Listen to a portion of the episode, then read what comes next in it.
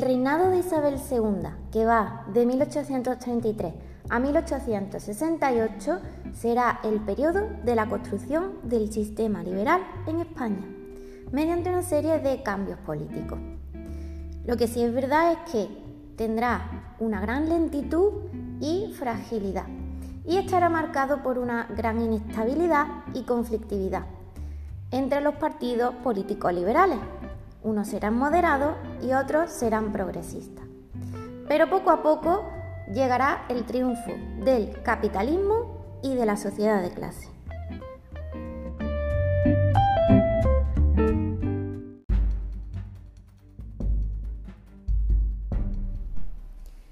El 29 de septiembre de 1833, Fernando VII murió dejando como herencia a su hija Isabel el trono y con él también una guerra civil, una guerra civil en que se enfrentaría la madre de Isabel II, María Cristina de Borbón, que se convertiría en regente, y el hermano de Fernando VII, Carlos María Isidro, que reclamaba el trono por derecho.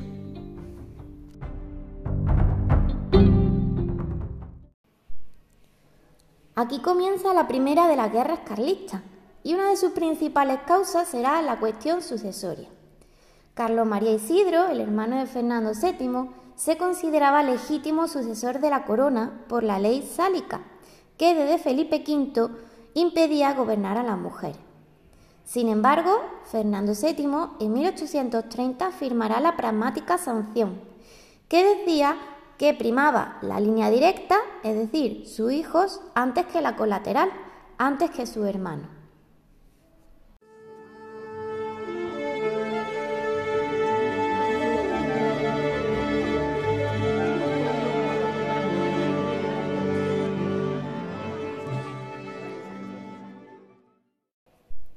En esta guerra también habrá un enfrentamiento ideológico entre los isabelinos, partidarios de la niña Isabel II y defensores del liberalismo, y los carlistas, defensores del absolutismo.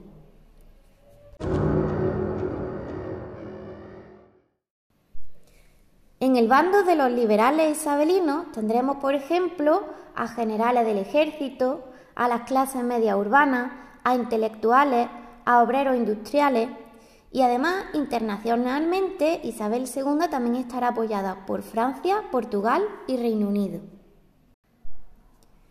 En el bando carlista, los apoyos serán el clero, la nobleza, los sectores más conservadores del ejército, también gran parte del campesinado y sectores artesanales, como por ejemplo lugares del País Vasco, Navarra, norte de Cataluña, Castellón. E internacionalmente los carlistas van a estar apoyados por países como Rusia, Austria, Prusia y los estados pontificios.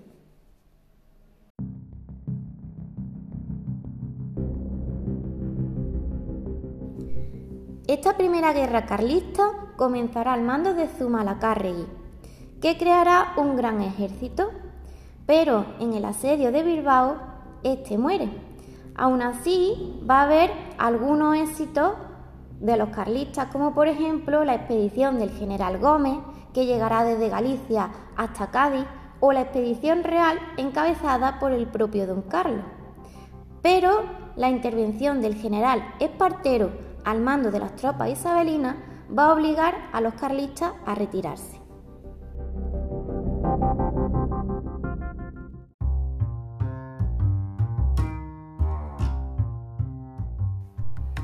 Y es aquí cuando Espartero va a obligar al general carlista Maroto a firmar un acuerdo, que se va a llamar Abrazo o Acuerdo de Vergara, en 1839, porque finalizará con ese emotivo abrazo. Y ellos van a tener que reconocer los fueros vascos que van a continuar, también algunas pagas militares a los carlistas y por su parte estos carlistas van a reconocer a Isabel II como reina.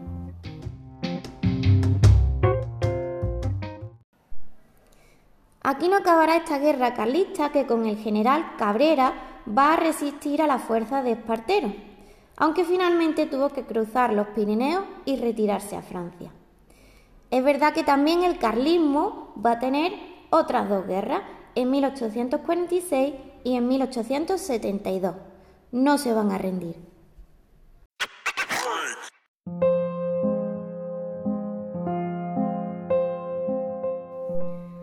Lo que sí va a tener esta primera guerra carlista va a ser terribles consecuencias, con un gran número de víctimas, hasta 200.000 personas.